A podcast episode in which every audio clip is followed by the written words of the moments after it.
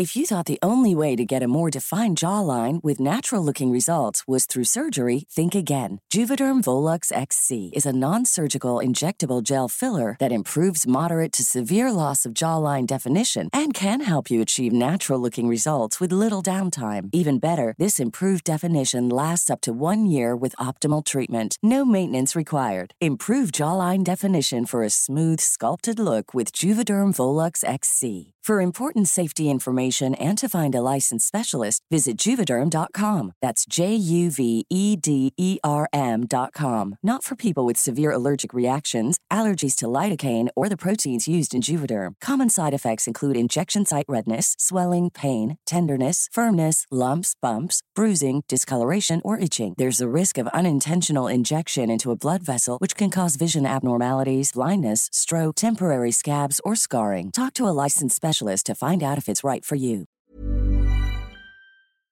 En el episodio de hoy vamos a hablar sobre la culpa en la sexualidad. ¿Cómo se vive una sexualidad con culpa? ¿Por qué tendemos a vivir el sexo desde la culpa? ¿Y cómo podemos empezar a vivir una sexualidad más presentes y conscientes? Invité a Andy Legarci.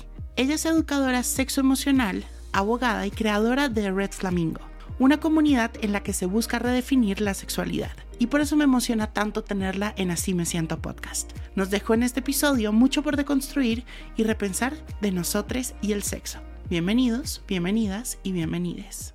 Hola mi Andy, ¿cómo estás? Muy bien, muy agradecida igual de estar en este proyectazo. A mí también me encanta, me encanta que hablen desde el corazón en todos sus contenidos, literalmente no podría decir nada más episodios porque en todos sus contenidos siempre hablan desde el corazón, desde las emociones y es justo lo que yo también estoy buscando. Entonces, muchas felicidades y súper agradecida de estar aquí. Ay, gracias, mi Andy. Estoy feliz de tenerte aquí. Y bueno, antes de empezar, pregunta obligada si me siento. ¿Cómo te sientes hoy? ¿Cómo estás? Muy bien, muy bien. Un poco cansada, pero bien, con energía positiva. Me encanta. Bueno, mi Andy, ahora sí entrando un poco en, en, materia, la primera pregunta que te tengo es, ¿por qué llega la culpa a estos momentos en el sexo? ¿Por qué la culpa y la sexualidad, el sexo, muchas veces van tan de la mano? Sí, qué mal que vayan tan de la mano y que sea tan común que vayan de la mano, pero viene de todo un contexto moral, ético, desde hace muchísimos años. Al principio se empezó a utilizar la culpa como un método de control de infecciones de transmisión sexual, control de natalidad, porque bueno, pues en esos tiempos no había obviamente métodos anticonceptivos ni nada, te estoy hablando desde la época medieval. Entonces, pues a través de la religión, a través de las reglas sociales, morales, pues se condenaba mucho la promiscuidad y se insertaba el sentimiento de culpa justo para tener este control en la población, ¿no? Porque pues había recursos limitados, en fin. Entonces, y también había, aparte de recursos limitados, pues también había un tema de salud, ¿no? Tampoco, aparte de que no había anticonceptivos y todo, pues también la gente se moría más joven y no tenían todas las herramientas. Entonces, a partir de eso empezó el sentimiento de, de culpa a enraizarse en nuestro ser y ya de ahí en adelante se siguió con este estigma, igual por un tema de control eh, social. Y bueno, al final del día, la culpa termina recayendo siempre en nuestra sexualidad, justo por este constructo social que lleva siglos, literalmente, ocurriendo, ¿no? Y todo esto al final del día, la culpa siempre, siempre, siempre, la culpa y el miedo siempre se van a derivar de una falta de información y falta de entendimiento de no solamente la situación, sino de qué está pasando, ¿no? Muchas personas, por ejemplo, tienen miedo a hablar con su pareja sexual o con su fuckboy, lo que sea, como le quieras poner, tienen miedo de hablar del sexo y siempre o casi siempre tienen sexo y después hablan qué significó esto para ti, ¿no?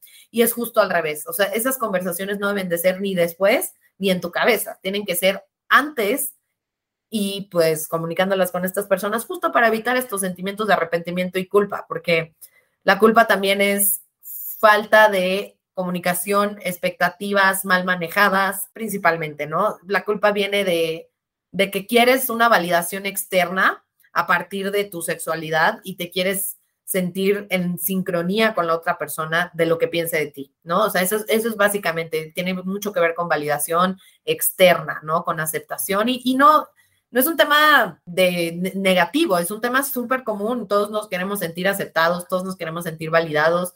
Es súper normal, pero sí, definitivamente hay que cambiar el enfoque y yo creo que viene de ahí. Cuando estaba estudiando para este episodio, encontré un estudio de la Universidad de Texas en Austin que hablaron un poco de la culpa, ¿no? Y, y sacaron algunas conclusiones y quiero compartirlas contigo con los quienes nos están escuchando. Por ejemplo, bueno, lo hacían en mujeres y en hombres, porque sí siento que todavía la sexualidad pues todavía está como muy dividida en género, mucho por lo que tú decías, ¿no? Los ideales, las expectativas, todo como sociedad tenemos, pues todavía es una sociedad que todavía está muy dividida en cuanto a sexos. Pero, por ejemplo, para las mujeres, las causas más frecuentes de sentir culpa en el sexo era, uno, perder su virginidad con la pareja incorrecta, Dos, haber engañado a su actual pareja o alguna en el pasado. Y tres, incursionar como demasiado rápido en todo lo que es el sexo. Y por los hombres son muy diferentes. Y eso me causa ahorita, quiero que hablemos de eso ahorita más adelante, pero la primera causa era como fallar al intentar hacer un acercamiento sexual con una pareja, no haber sido un poco más como, aquí ponen intrépido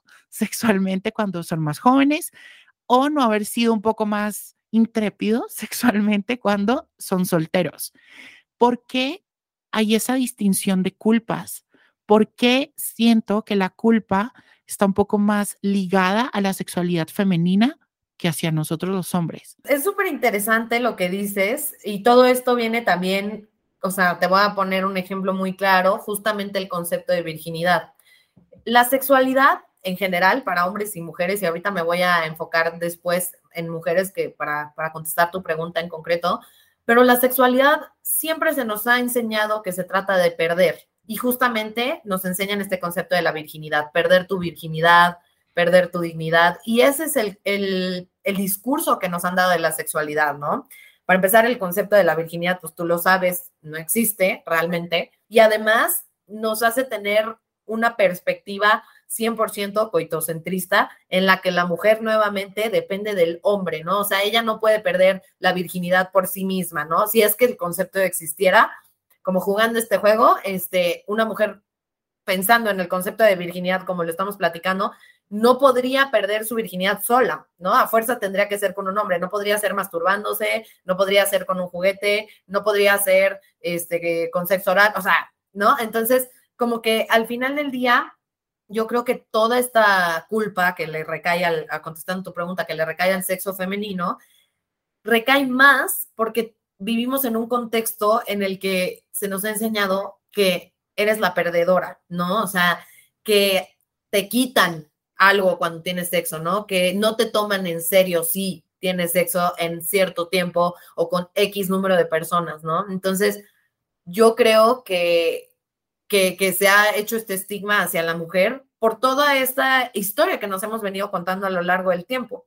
Pero ahora también, como bien, dijiste de, tu estudio, los hombres también sienten mucha culpa, sobre todo en temas de ego, ¿no? En temas de rendimiento y todo, porque toda la publicidad, todas las películas que vemos allá afuera, pues siempre nos pintan a un hombre muy viril, a un hombre con un deseo sexual súper alto, que siempre tiene ganas, que siempre, este, además de que tiene ganas, siempre tiene un rendimiento espectacular en la cama. Y claro que todo esto genera culpa, ¿no? Pero al final del día, la culpa en ambos sexos se reduce, entre otras cosas, al, al ego también, al ego de querer ser aceptados, al ego de querer ser validados, como te había mencionado, y luego, sobre todo, no ser excluidos de una comunidad en la que perteneces. No quieres ser, ay, no, con ella no, porque ya se acostó con 20, no vaya a ser que tenga una ITS, ¿no? O sea, son este tipo de discursos que se dan y que la gente además lo dice sin un fundamento, porque esa misma gente es la misma gente que no usa condón, porque se siente más rico, ¿no? Entonces, yo creo que viene mucho de ahí también. O sea, y mm. cuando también, justo cuando estaba leyendo y siempre como que lo he sentido tanto en mi educación sexual en el colegio, por ejemplo. Siempre se nos enseñaba que, por ejemplo, pues esta idea tan loca de el mejor anticonceptivo es pues no tener sexo. A la mujer no se le hablaba del disfrute, por ejemplo, del placer. Porque, claro, nos hemos comprado mucho esta idea de que o es una cosa o es la otra. O eres una mujer eh, santa, pura, o eres una puta. O eres el hombre perfecto, viril, macho, o eres el maricón. Y creo que estas dos cosas, y cuando empiezan a jugar como estos dos roles y empiezan como esa batalla, ahí es lo que tú dices, ¿no? Que nos enseñan a que siempre se pierde algo, si haces una cosa tiene una consecuencia totalmente negativa y eso empieza a configurarse en nuestra cabeza pues, de una forma terrible. Sí, totalmente. Y, además enfocándolo al tema eh, femenino para, para, para un punto, para exponer un punto, también otra razón por la que se ha separado el placer de la sexualidad y, que se ha relacionado el placer con la culpa también es para quitarle el poder a las mujeres. Las mujeres son seres muy poderosos. O sea, ¿por qué? Porque tan solamente físicamente son seres más atractivos o muy atractivos. No siempre, o sea, vamos, no, no quiero generalizar, hay hombres eh, muy atractivos también y todo, pero a lo que voy es, las mujeres con su poder natural de seducción, y su encanto y todo esto, pues son un, desde, desde tiempos antiquísimos, nos han condenado por usar ese poder, por usar el poder de nuestra sensualidad. Y desde tiempos antiquísimos te digo, porque cuando una mujer convencía a un hombre de no hacer lo que quería, le llamaban bruja, le llamaban este, que estaba poseída, que tenía relaciones con el diablo, porque ella había convencido al hombre que era Tan es así que está incluso con la analogía del talón de Aquiles y todo esto, dicen, ah, es su talón de Aquiles, ¿no? O sea, siempre se nos ha relacionado que el usar tu poder de la sensualidad para obtener resultados de, cualquier manera, pues se ha condenado, ¿no? Entonces, también tiene que ver con eso y también la culpa tiene que ver con la vergüenza que tenemos nosotros. O sea, ¿por qué? Porque como te dije, la gente siempre quiere lucir su lado ganador, ¿no? Entonces, Tú sientes culpa cuando sientes que perdiste. Y a veces sientes que perdiste cuando tienes vergüenza de algo de ti. Puede ser de tu rendimiento, puede ser de tu cuerpo, puede ser de muchísimas cosas allá afuera, pero realmente la culpa también recae en la vergüenza. Están íntimamente relacionados.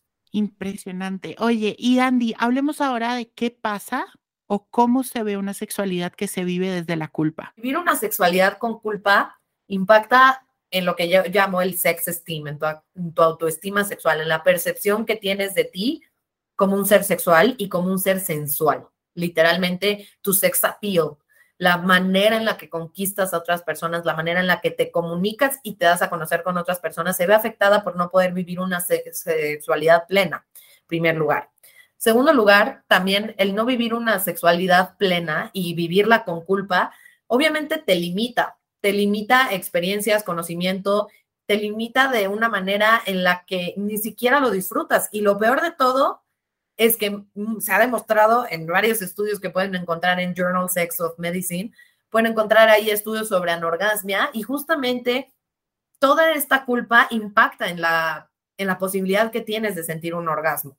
¿Por qué? Porque una persona no está concentrada en el momento, en las sensaciones, en los gestos de la persona, en los ruidos, no está concentrada en eso, está concentrada en, ay no, ojalá que lo esté haciendo bien, ojalá que mi rendimiento esté bien, ojalá que después de esto no me deje por puta porque ya hice esto y lo otro. Entonces, la sexualidad termina siendo impactada en tu sex esteem, en tu sex appeal, en la forma en la que te relacionas con los demás, en la posibilidad de tener un orgasmo e incluso en tu deseo sexual. O sea, hay muchas personas que por la culpa pierden su deseo sexual, ya no quieren tener este tipo de interacción porque les choca el sentimiento que viene después y puede ser de manera consciente o inconsciente, cualquier acción en general, que te produzca un sentimiento negativo, naturalmente la vas a ir repeliendo. Entonces, también impacta en tu deseo sexual y obviamente esto termina impactando en la comunicación en pareja, por ejemplo, ¿no? Ya yéndolo, ya extrapolándolo un poquito más, no termina impactando únicamente en la cama, termina impactando con tu pareja, si es que tienes novio, novia, fuckboy, incluso fuckgirl, lo que sea. O sea, termina impactando en la manera en la que te relacionas,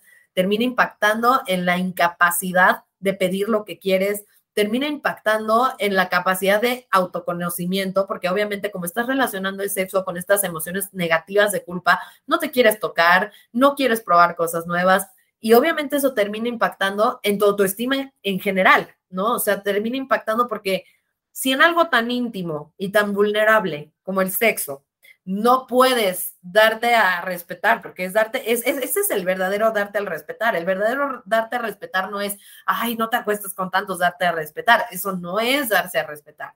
Darse a respetar es estar consciente de que en un momento tan vulnerable como a la hora de tener sexo, puedas darte a respetar y exigir o pedir más bien o comunicar de manera asertiva qué es lo que verdaderamente quieres, qué es lo que te lastima, porque también es eso, ¿no? O sea, el vivir una sexualidad con culpa, empiezas a aceptar cosas que no van contigo, que no quieres, que te lastiman emocional o físicamente incluso, con tal de tener esta validación del otro y no sentir tu culpa después.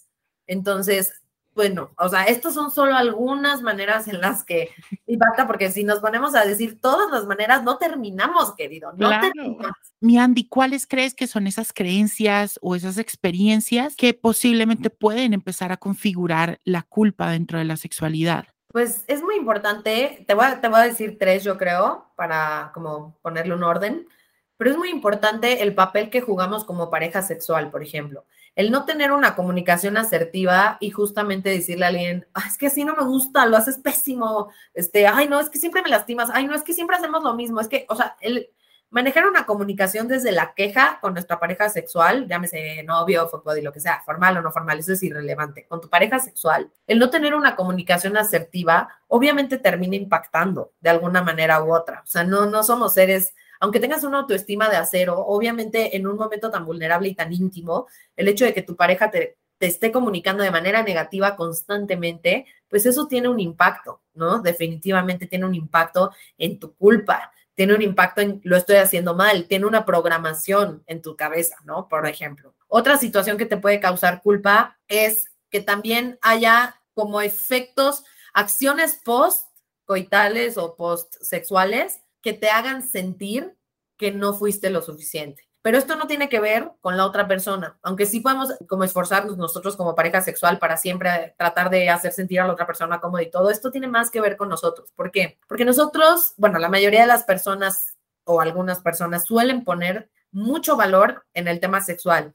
Entonces sienten que la persona, si después de tener sexo ya no te pela, te deja de hablar, te aplica el ghosting, lo que sea, sienten que se llevó una parte de ellos, como, ay, no, es que nada más se quería acostar conmigo y pues ya literalmente sacó lo que quería y ya se llevó lo que quería, ¿no? Y realmente ahí estamos hablando de una mala valoración de nosotros mismos, o sea, porque estás poniendo tu valor, número uno, en el sexo y número dos, en algo que un tercero puede controlar. Entonces, realmente tenemos que revalorizarnos y decir, no, es que, pues, aunque una persona solo me haya querido para tener sexo y me haya engañado y se haya acostado conmigo y luego me haya mandado a volar, pues es más problema de esa persona que mío, porque no se está llevando el paquete completo de todo lo que soy, se está perdiendo de mi personalidad, se está perdiendo de mi calidad como persona y de todo lo que tengo que aportar a la mesa, ¿no? Entonces, yo creo que también eso provoca el sentimiento de culpa, el no tener una valoración correcta de dónde está tu valor como persona y en la interacción que tienes con las personas. Y la tercera cosa que creo que te puede causar mucha culpa es la no aceptación que tienes y la imagen que tienes de ti. O sea, si tú tienes una imagen negativa de ti, no necesariamente físicamente nada más. Millions of people have lost weight with personalized plans from Noom. Like Evan, who can't stand salads and still lost 50 pounds. Salads, generally, for most people, are the easy button, right? For me, that wasn't an option. I never really was a salad guy. That's just not who I am. But Noom worked for me. Get your personalized plan today at Noom.com. Real Noom user compensated to provide their story. In four weeks, the typical Noom user can expect to lose one to two pounds per week. Individual results may vary. Spring is my favorite time to start a new workout routine. With the weather warming up, it feels easier to get into the rhythm of things. Whether you have 20 minutes or an hour for a Pilates class or outdoor guided walk, Peloton has everything you need to help you get going. Get a head start on summer with Peloton at onepeloton.com. Si tú tienes una, una mala imagen de ti, dices, sabes que seguro me dejó porque estoy gorda o porque, ay, puta, se me vieron las estrías o porque, seguro, este, notó que la verdad me estaba sintiendo súper apenada, e incómoda. O sea, a lo que voy es, si tú tienes una imagen negativa de ti, eso impacta directamente en la culpa porque relacionas el hecho negativo contigo. O sea, tú crees inmediatamente que algo está mal contigo. No crees que es porque la persona quiere tomar una decisión diferente, está interesada en otro tipo de personas, porque ya te conoció y la verdad no es lo que estabas buscando. o sea, no sé, hay mil razones, como que siempre relacionamos el rechazo con nosotros cuando en realidad el rechazo tiene muchísimas razones de ser, contexto de la persona, su historia, su interacción con otras personas que se parezcan a ti, que no le haya resultado tan bien, este, compatibilidad, en fin, ¿no? O sea, entonces eh, yo creo que esa es una tercera. La imagen negativa que tengas de ti, que esté poco trabajada, eso va a impactar directamente siempre en tu culpa. Ay, Andy, me encanta cómo hablas. Oye, Andy, pues yo creo que de, estas tres, creo que para poderlas como mejorar en nosotros, pues hay que deconstruir un montón de ideas, pero también construir otras. Y de eso me gustaría que habláramos ahora. Hablabas ahorita al final de la autoimagen que tenemos, ¿no? La percepción que tenemos de nosotros mismos. Gran parte de esta autoimagen se destruye por la relación que tenemos nosotros con el cuerpo, de cómo nos vemos al espejo, de cómo estamos conectados con nuestro cuerpo. Y te lo puedo decir personalmente, creo que una de las relaciones más tormentosas que yo he tenido en mi vida ha sido la mía propia, pero la mía con mi cuerpo también. ¿Cómo podemos mejorar la relación con nuestro cuerpo para poder tener una mejor relación con el sexo? Me encanta esa pregunta porque creo que es lo que la gente quiere saber, ¿no? O sea, entonces, mira, yo te voy a dar igual tres consejos. Tres Me encanta. Que van a servir a la audiencia porque siempre es mejor como estructurarlo un poquito, ¿no?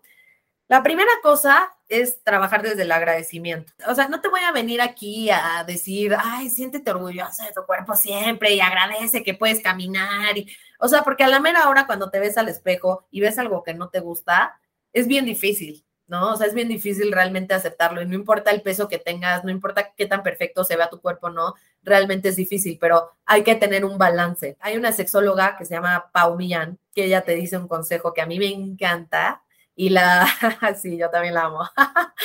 y, y ella te dice, por cada comentario negativo que te hagas, que se vale que te lo hagas porque te digo, somos humanos, tampoco hay que entrar en este positivismo tóxico de acéptate todos los días, tú puedes, no, o sea, no es la realidad. No, Hay, hay momentos en los que no se puede. Exacto, exacto. justo en, en, Así Me Siento tuvimos un episodio de, de, gratitud con Laura Romero, que se los dejo en el caption para que lo puedan escuchar, porque siento que puede ir muy de la mano con esto.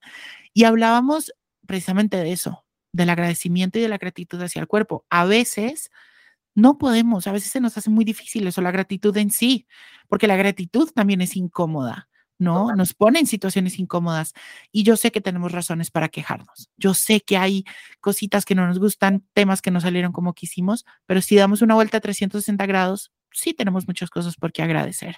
Totalmente, o sea, el día, como que siempre tenemos todo muy comprado y el día que te falta, que te, por algún tema de salud o lo que sea, dices, lo debe haber aprovechado más o, te das cuenta de lo agradecido que tienes que estar. Y lo que dice Pau Millán es, por cada adjetivo negativo que te des, te tienes que dar tres adjetivos este, positivos de tu cuerpo.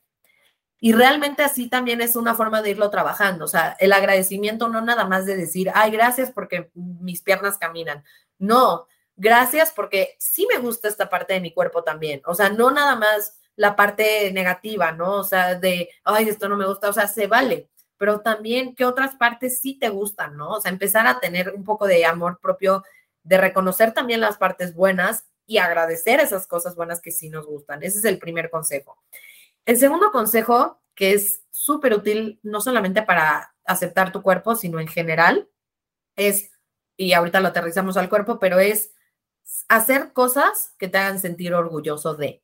Por ejemplo, estacionándolo más en el cuerpo, si tú empiezas a hacer ejercicio o empiezas a correr una carrera, aunque sea de 5 kilómetros, pero te preparas para eso todos los días, te vas a sentir orgulloso de eso, no nada más por un tema de, ay, estético, sino por un tema de, estás trabajando tu disciplina, estás trabajando tu relación con tu cuerpo, te estás escuchando, estás aprendiendo a controlar tu cuerpo, bla, bla, bla, ¿no? Entonces, cada vez que nosotros hacemos cosas que nos hacen sentir orgullosos de nosotros mismos, nos estamos validando nosotros mismos. No estamos buscando una validación externa, estamos validando nosotros mismos el esfuerzo que estamos haciendo. Y claro que eso tiene un impacto positivo en nuestra percepción del cuerpo, porque ya sabemos, o sea, ya nadie me va a venir, no es lo mismo decir, ah, es que no me gusto por esto, esto, el otro y quejarme, a decir, pues sí, no me gusta esto del otro, pero lo estoy trabajando y estoy súper orgulloso porque ahora en vez de tres kilómetros jadeando, ahora ya puedo correr cinco, un poquito rojo y sudado, pero los logré, ya sabes, el sentirte orgulloso traslada la validación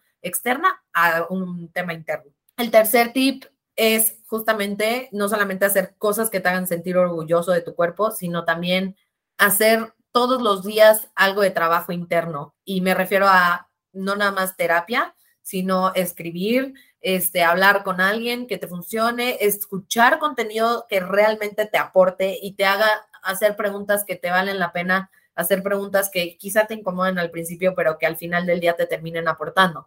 Todo este crecimiento personal que tú hagas y todo el dinero o el tiempo que inviertas en ti, y me refiero como persona en general, no lo vas a hacer porque hoy no sea suficiente o porque hoy no estés haciendo suficiente por trabajar en ti. Lo vas a hacer porque eso te ayuda a reconocer a otras personas correctas que están trabajando en ellas también. Te permite empatar con esas personas, te, te, permite tener empatía y te permite conectar con gente que está en la misma posición que tú y que está trabajando para mejorar.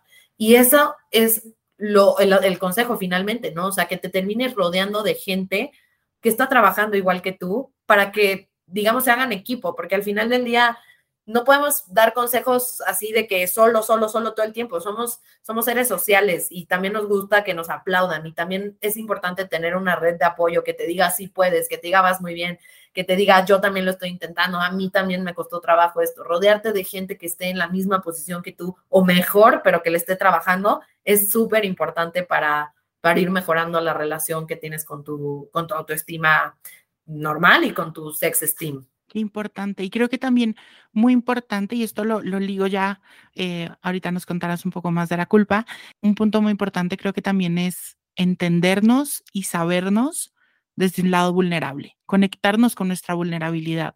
Le corremos a ser vulnerables y lo evitamos a toda costa y es importante vernos desde ese lado y como decía al principio de lo que estaba diciendo, entendernos, sabernos, ponernos, hablarnos desde un lado vulnerable y entender que no todo el mundo está en lo mismo, no todo el mundo tiene su vida resuelta, no todo el mundo se siente 100% cómodo con su cuerpo. Y está bien.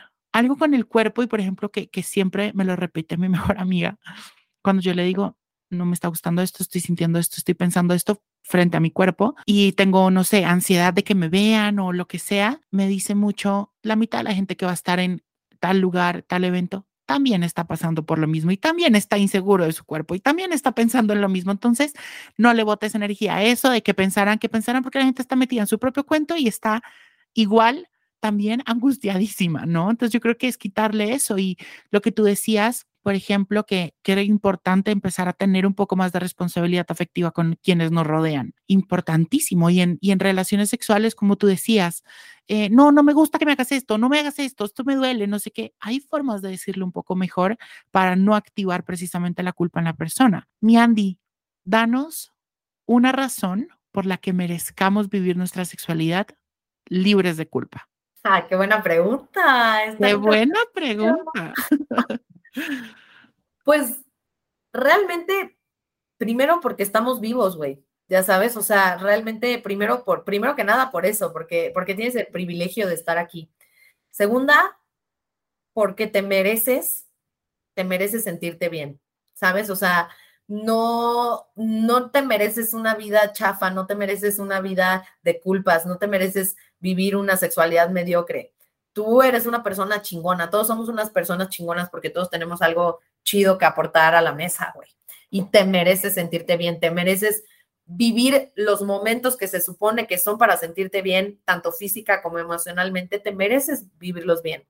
No, o sea, al final del día yo creo que todos trabajamos en algo de, de nuestra vida que nos hace merecedores de eso, ya sea porque le eches ganas, muchas ganas a tu chamba, a tu familia, lo que sea, pero si tú trabajas tanto en tu vida para tener lo que quieres, ¿por qué en este ámbito tendría que ser distinto? No tiene por qué ser diferente. Nosotros como que a veces pensamos que, que las cosas tienen que ser de cierta manera, una sexualidad mediocre, porque es a lo que hemos estado acostumbrados, es lo que nos ha tocado vivir, quizás lo que hemos visto con nuestros amigos, con nuestros dates, lo que sea, pero no tiene que ser así. No tienes por qué conformarte con una vida sexual mediocre, porque tú no eres mediocre porque tú todos los días haces algo en tu vida que no es mediocre. Todos los días nos esforzamos en algo de nuestra vida, te digo, en el ejercicio, en la chamba, con nuestra pareja, con nuestra... Todas las personas se esfuerzan en algo en la vida y no tienes por qué recibir menos de lo que tú haces por ti mismo. Si tú todos los días te esfuerzas en algo y le pones ganas y le pones tiempo, ¿por qué tendría que ser distinto en algo tan íntimo, tan vulnerable y que impacta de, de manera o sea, gigante en tu vida, ¿no? O sea, entonces yo creo que, yo creo que sería eso. Me encanta. Y te preguntaba justo el merecimiento, porque creo que del merecimiento puede salir también la culpa. ¿no? Muchas veces no nos sentimos merecedores de placer, no nos sentimos merecedores de lo que sea y eso nos trae culpa o nos trae culpa porque nos dimos de pronto la, opción de merecerlo y de vivirlo y nos trajo la culpa. Y eso que, que, que dices sí está muy bonito, o sea, nos merecemos siempre lo digo, pero te mereces todo lo bonito, porque eres todo lo bonito, ¿no? Y, y hay que buscarlo. Y, quiero que hablemos ahora un poco de, por ejemplo, la culpa que viene ligada a tener parejas sexuales eh, que no son fijas, por decirlo de alguna forma, a tener, por ejemplo, encuentros eh, de sexo casual. Eso también puede traer mucha culpa después, ¿no? Sí, pero fíjate que lo curioso es que generalmente eso trae más culpa. O sea, tú, uno pensaría, trae culpa por lo que piense la gente de mí, pero realmente no viene de ahí la culpa en esto. Viene de que la gente no tiene un estándar mínimo. O sea, yo no estoy a favor del checklist de, que hay características a fuerza, tienes que, no, pero sí tienes que tener un estándar. Entonces, hay gente, yo he tenido muchas amigas que me decían, es que cómo le voy a pedir esto si es mi fuck body, o sea, no es mi novio, no me importa. Tú tienes, debes de tener un estándar mínimo en todas tus parejas de cómo te deben de tratar, qué valores deben de tener y qué cosas son tus límites y tus no negociables. Entonces, mucha culpa viene del sexo casual, porque la gente piensa que como es sexo casual, no tiene derecho a pedir, no tiene derecho a exigir y no tiene derecho a comunicar, porque ya llegamos a un acuerdo, desde un principio quedamos que era esto, y pues ni pedo, güey, ya quedé en esto, qué oso. No, o sea, creo que cualquier encuentro sexual que uno tiene con alguien, por puede ser con una pareja fija, con una pareja, eh, por ejemplo, un fuckboy, como tú le decías, o eh, así, es igual de importante. Aunque sea que apenas estén viendo qué onda, o sea, tú tienes que poner lo mínimo que te mereces en todas tus relaciones. O sea, no importa si es un one night stand, no importa si es tu amiguito esporádico, no importa si es tu novio, no importa. O sea, no importa si es tu esposo, no importa lo que sea. Sexo es sexo. Tener un estándar. Ajá, primer lugar. Y, y segundo lugar, o sea, creo que también otra culpa que viene de, pues de, de como dices, ¿no? De tener sexo casual o, de tener fuck bodies o lo que sea, también viene de esta aspiración social de relaciones románticas y de esta culpabilidad que generan alrededor de la soltería, alrededor de vivir una vida. Y mira, te voy a decir algo, o sea, no todos vivimos el amor de la misma manera. Para algunas personas, el amor es una relación estable, construir y tal. Y para otras personas, el amor es experiencias, momentos, conocer gente. Entonces, yo creo que, yo creo que al final del día también la culpa viene de, dejar de consumir, o sea, sé que ya he estado muy insistente con este punto, pero de verdad dejar de consumir contenido y no nada más en Instagram, sino los libros que lees, las revistas que lees, las noticias que lees, la gente con la que te relacionas, dejar de consumir estas ideas de que estar soltero es el intervalo entre que te dejaron y consigues a alguien más. Dejar de pensar que la soltería es todo el tiempo buscar esa media naranja, no es eso. O sea, la soltería es otra etapa de la vida que se debe de disfrutar con o sin gente y que si lo vas a hacer con gente, no lo debes de disfrutar para ver a qué llegamos, ¿no? O sea, para ver qué relación consigo o tal. No, o sea, es para disfrutar la experiencia, el momento, generar un mejor autoconocimiento, mejor autocrítica también, e ir mejorando la forma en la que nos vamos relacionando. Entonces, yo creo que también la culpa viene de ahí, ¿no? O sea, de, de estas ideas románticas que nos han metido de que tienes que estar con alguien para ser feliz, tienes que estar con alguien estable para, para ser una persona decente, para ser una persona feliz, plena, porque también de ahí se va derivando todo lo demás, ¿no? O sea, siempre hay que cuestionarnos de dónde vienen las cosas, ¿no? Entonces hay que realmente cuestionarnos de dónde vienen todas estas cosas. Cuando llegue tu tía en Navidad y te diga, ay, mijita, otro novio diferente te trajiste ahora a la cena o lo que sea que te critiquen, la respuesta es de dónde viene, ¿no? Y también entender que, que si tú sientes culpa porque la gente te critica, tienes que entender que generalmente cuando alguien te critica, esa persona en realidad se está autocriticando, se está autolimitando y la crítica dice más de la persona que te está criticando que de ti. Y creo que un punto importante es de construir un poco la idea de que de mi vida sexual o de cómo yo lleve mi sexualidad depende quién soy yo como persona. Quitarle un poco el peso a eso de que me van a juzgar desde mi vida sexual y que desde mi vida sexual soy más o soy menos, que valgo más o valgo menos. Híjole, hay que construir eso. Sí, como dices, o sea, qué importante lo que acabas de decir, porque 100% lo pusiste en palabras perfectas. No somos nuestra sexualidad, no somos nuestra vida sexual. Mi vida sexual no me define. Oye, mi Andy, gracias. Creo que nos podríamos quedar hablando de esto parte 1, parte 2, parte 3, parte 4, parte 5, pero muchas gracias de verdad por guiarnos un poco en esto de la culpa, por eh, darnos respuestas a todas estas dudas que teníamos, por darnos tips. Gracias, de verdad. Ay, no, yo también, muchas gracias a ti, creo que nos complementamos padrísimo y creo que le dimos a la gente, yo espero, ya nos contarán ahí en los comentarios, pero creo que les dimos buenas herramientas para salir allá afuera con los estigmas sociales, los tabús, los mitos, todo lo que está allá afuera. Y como dices, ir deconstruyendo y pues igual, muchas gracias por tu creación de contenido. Creo que empalma mucho con lo que hacemos en The Red Flamingo. Y pues me da gusto, me da gusto. Ojalá que la gente siga el consejo de, de consumir contenido de valor como el que tú haces, ¿no? Entonces, sí, de verdad, de verdad. Feliz. Ay, gracias, mi Andy. Bueno, no, toda la información de Andy de The Red Flamingo lo van a encontrar en el newsletter semanal que se pueden suscribir en juanjosetejada.com, diagonal newsletter o en el caption de este episodio. Gracias, mi Andy. Te mando mil abrazos. Gracias a ti. Chao, chao.